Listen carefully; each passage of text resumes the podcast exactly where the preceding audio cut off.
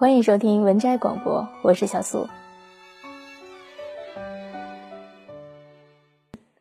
最近有听众留言咨询职场妈妈的一些文章，那接下来的这篇文章呢，来自于太平洋的亲子网，职场妈妈的家庭，同时也希望，呃，有需要了解或者有想要听到的内容，可以在节目下方给我留言。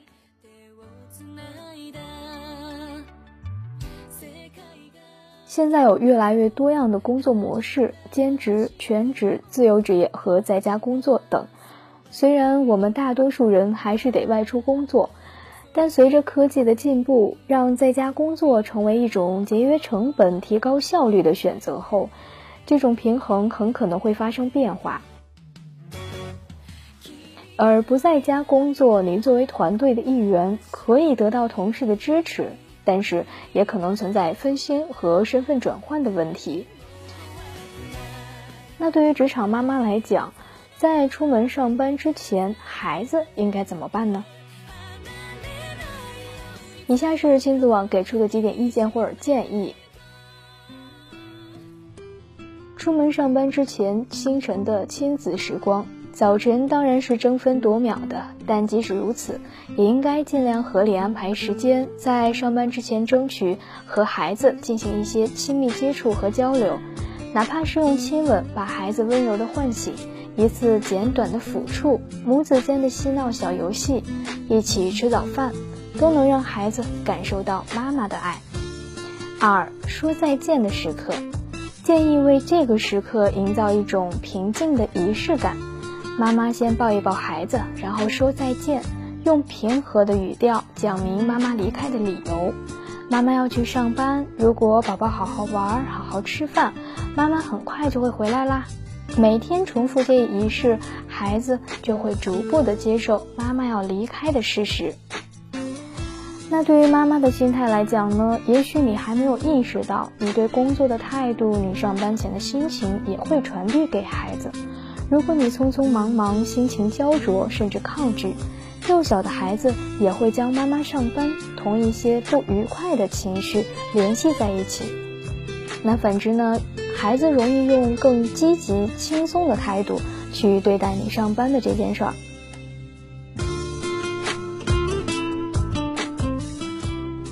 下班之后的亲子时光，那对于下班之后的亲子时光来讲。第一呢，要大声的喊着宝宝的名字进门。下班回来，有时候妈妈真的很想立刻倒在沙发上，但你绝不想给孩子留下一个疲惫、迟钝，甚至对他漠视的印象吧。进家门之前打起点精神，一边喊着孩子的名字，一边进门。孩子出来迎接妈妈的话，妈妈要捏捏孩子的脸蛋儿，抱抱他，大声的夸赞他。让他体会到妈妈的存在。第二点呢，是和孩子一起洗澡和游戏。再忙的职场妈妈，只要下班不是太晚，都应该亲自做这件事，给孩子洗澡。无论是否有保姆和其他家人代劳，因为清水的时间也是最佳的亲子时间。如果孩子小呢，也可以在帮他洗完以后给他抚触。如果孩子超过两岁了，那妈妈还可以和孩子一起洗澡，在水里尽情的玩耍，和孩子一起听音乐、跳舞等等，共度周末，重质又重量。去公园不一定非得是名胜景点，哪怕是社区附近的迷你街心公园，去美术馆、博物馆或者科技馆，到这些室内活动的前提是不在流行病多发的时节。对于职场应该怎么办呢？把工作日程昭告天下，最好是把你的日程安排贴在你办公室的门上或者电脑旁边，这样给周围同事的印象就是他在家里工作，而不是我要找他的时候他总是不在。好好利用你办公室的时间，跟周围的同事都打个招呼，不要让大家觉得很长时间没有见过你了。用新技术让自己发光。在早晨的工作时间开始之前，先打几个重要的电话。客户会一会儿上班，就从电话答录机里首先听到你的声音。如果你的老板最欣赏加班的员工，那你可以对自己的电子邮箱做了设置，推迟给老板发送邮件的时间。买功能齐备的手机，上下班路上就可以收发邮件了。先给上司一个积极的答复，让你的上司知道，做了妈妈的你还是和从前一样精力旺盛、有责任心和良好的工作状态。经常给上司打电话，跟他沟通你的工作情况。你在办公室的时候，一定要到他眼前晃一晃，要么就记得给他提交一份工作备忘录。如果你正在负责一个大项目，或者是一个部门的管理者，而又不得不经常为孩子的事情离开岗位，也可以向你的下属明确，如果有问题，他们随时可以与你联系。如果员工有问题找到你，你一定不可以表现出不耐烦，并且要尽量为他们提供明确的指示和适当的帮助。不要说“我五点必须走了”，最好不要在大家都在加班的时候独自离开。每周你可以有三天准时下班，另外两天则提前跟丈夫或者保姆打好招呼，说你会晚一点回去。这样，你既保证了大多数时间按时与你的宝宝团聚，又不会给同事留下什么不好的印象。公司临时得到一个紧急的项目，或者是什么事情在操作过程中出现了麻烦，可是不巧呢，你的孩子偏偏病了，或者你答应了下班去幼儿园接他，这种突然的矛盾可不好应付，你注定要有所取舍。那有一个原则就是呢，在公司和同事最需要你的时候，你应该出现。创造一个绝对职业的工作环境，一定要把工作和居家的感觉严格区分开。对孩子的教育也很重要，一定要让他们明确的知道，妈妈的办公用品是绝对不可以随便碰的。有时候你难免要在家工作，必须要让孩子们知道。在你接电话的时候要保持安静。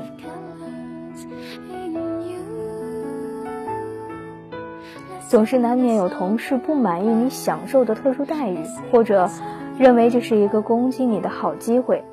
如果是因为他替你承担了太多的工作，觉得不公平，那么你应该尽量的调整自己的工作状况，做好该做的事。如果他仅仅是出于嫉妒，那就没有什么是你能做的了。你要告诉自己，我无法控制其他人的想法，我有自己的选择和生活。家务怎么办呢？让家务活变得简单，给孩子时间。你的孩子需要的并不是每天擦得光亮如新的家具以及一尘不染的家，他真正需要的是你，随时保持家里的大体整洁。可以随手将小玩意儿、旧杂志和扔在地上的玩具等收拾干净，减少不必要的打扫负担。买些小电器，比如电饭锅、食品加工机、榨汁机，还有全功能的食物研磨器等现代化的厨房用具，就是为忙碌的妈妈准备的。掌握简单而又营养丰富的烹饪方法，实际上往往简单的烹饪。既节省时间，又不会降低家人的营养，同时减轻了你的负担。利用挂历，将所有计划中的事情，如学校假期、拜访、生日、社交活动等，都标明在上面，让生活井井有条，避免不必要的混乱。在晚上，将第二天的东西准备好，如孩子的书包和玩具、书籍、要换的衣服，以及自己的钱夹。文件、钥匙等，避免第二天清晨的混乱。好啦，说了这么多，该说到重点了。老公怎么办呢？多沟通，寻求老公的支持，经常跟老公就育儿问题进行沟通。一开始就要建立这样的观念：育儿是两个人的事情，不是妈妈一个人的职责。积极获取他的支持，你就能轻松不少。职场上的烦恼和快乐也可以多跟老公分享，老公男性的视角会让你在职场上更为智慧，也能增强自信。保留一点浪漫的两人世界。偶尔跟老公暂时放下为人父母的角色，回归两人世界，对婚姻的保鲜、两人的身心调节都有益处。你们可以一起看演出、晚餐、度假，或者一起去拜访朋友，甚至只是一起打一场游戏，形式不拘。有了孩子之后呢，老公也跟你一样承担了更多的家庭和社会的担子，跟你一样，他也会有低迷、疲倦的时候。那你跟老公的互动应该是双向的，像你希望得到支持和赞赏一样，给予他足够的支持和赞赏吧。你是母亲，是妻子，是员工，或者是老板。但首先，你还应该是你自己。你痴迷文学，爱好 K 歌，养宠物，游山玩水，或宅在家里鼓捣手工。这些兴趣爱好带给你快乐和满足，让你成为可爱的你，有性格的你，多才多艺的你。谁说你现在就不可以拥有这样的快乐和满足了呢？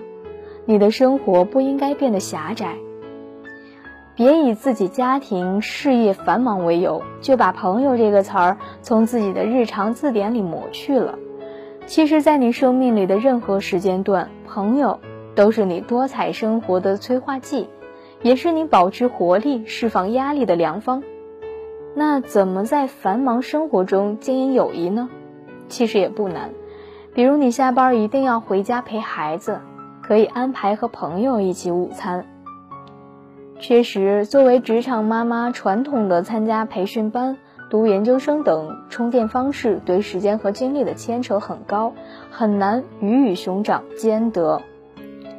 力求上进、不断自我完善的你，也可以考虑这些方式：读书、跟高人聊天、线上教程，可以跟孩子一起参加培训活动等。其实，充电不必拘泥于形式。关键是利用其相对零散的时间，不断的充实自己。就算是子不嫌母丑，老公不会吗？身边的同事不会吗？给自己不会吗？保持健康、美丽、风度是女人一生的功课。结婚生子只是为这个功课增添了更多的任务，比如可能需要更用功的保持身材、呵护肌肤。可能要在有限的逛街时间下更有效率的购物，需要更了解自己的气质和穿着的场合，进行更明智的搭配装扮。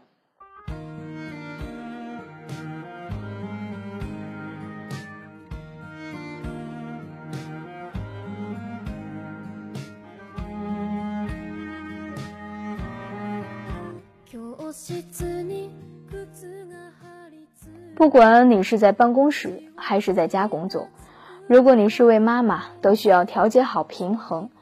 一方面你很难离开宝宝去工作，另一方面一天结束你也很难离开办公室。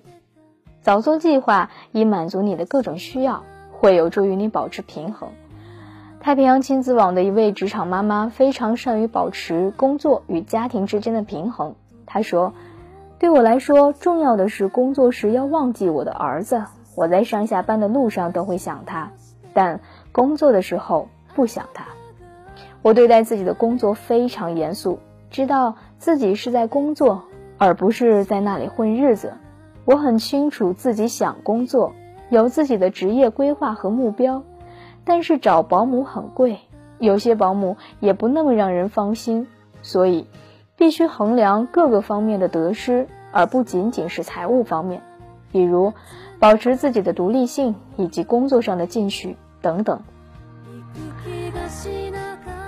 太平洋亲子网上同时还提供了一些有用的策略，呃，以下是这些策略的具体内容：一，如果可能，要严格遵守时间，这样你才能按时回家；二。如果你必须加班，需要保姆延长工作时间，别忘了和他打招呼，并处理好他的工资问题。三，如果你用的是白班的保姆，要把保姆的工作时间安排到自己下班到家之后晚一些，给自己留出富余的交接时间。如果你估计自己六点钟到家，就安排保姆六点半走，这样就不会出现你前脚回家，他后脚就走的情况。你也能有时间和他谈谈白天的事情，这样你就能了解他们白天做过什么，吃过什么了。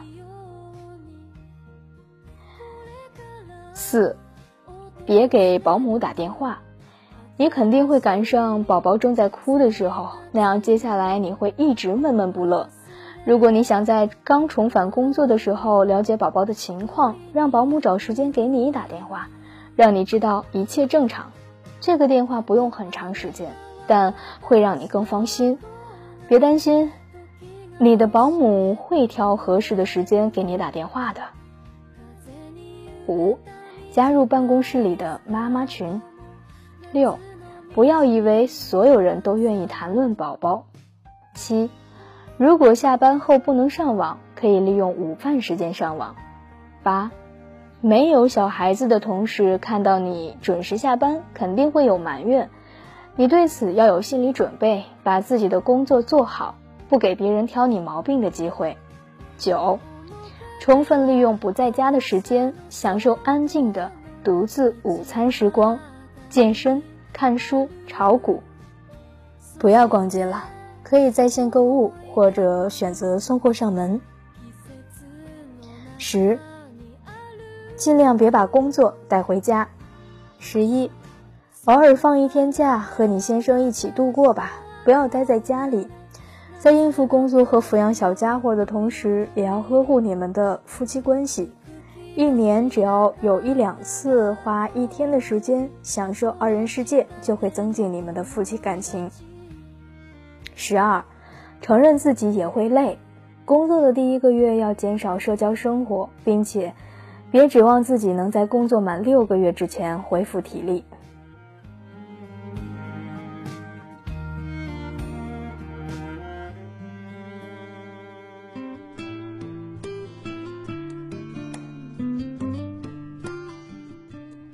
职场妈妈究竟如何平衡家庭和工作呢？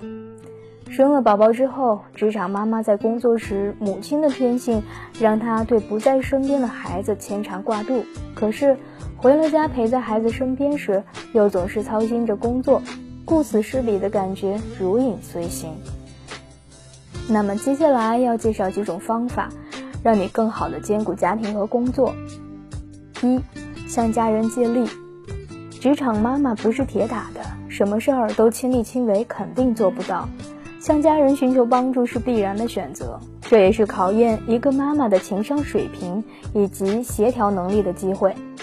统筹的好，关系处理得当，那么在共同抚育孩子这一件大事上面，就能够以孩子为纽带，加强婆媳母女之间的沟通，增进感情。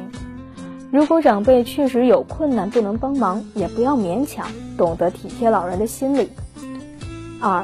向保姆借力，没有老人帮忙，那就多费些心思，找一个信得过的保姆吧。找到了合适的人选，就把他当做家人来对待。即使需要给保姆涨工资，也无需耿耿于怀。要记住，他替你挽回了一份长期的工作，只要他的工资在你之下，那么你就没有亏。三，向另一半借力。此外，不要忘了那个和你共同孕育了一个新生命的人——老公。生了宝宝之后的日子，正是考验老公责任心的时候，也是夫妻俩风雨同舟、共同学习的最佳契机。四，学会有效的管理时间。一日之计在于夜，睡前把大人小孩隔天的衣服拿出来，并消耗隔天打鲜果汁的多种水果。让分秒必争的疯狂早晨归于平静。家务分工不手痒，让孩子、先生参与家务，千万别为了省时间，怕不干净或看不下去，自己全部揽来做。购买功能强大的厨房用品，好的烤箱和食物调理机是妈妈的好帮手，让烹调变得简单，而且省下了惊人的时间。严格遵守作息，建立孩子作息，必须让他们清楚什么是必须做的、应该做的和想要做的，适时说不，并赏罚分明，可免去累翻自己但又没有效率的混乱生活。随手整理与淘汰杂物，起床后马上铺床，东西用完马上归位，定时淘汰不必要的物品。请钟点女工帮忙打扫，许多职业女性。都借钟点女工来维持家里的清洁。规划孩子专属区，里面不放贵重物品，购买表面容易清洗的家具，就可以省去每天不优雅的大喊上千遍“不可以”。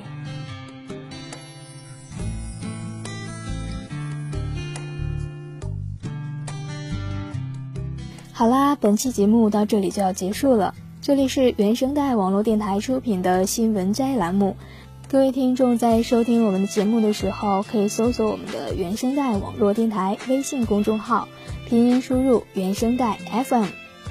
那么你在微信公众号里回复“小素”，就可以获取我的个人主页的节目、个人语音介绍以及图文介绍和推送。我是文摘栏目的主播小素，我们下期再见啦。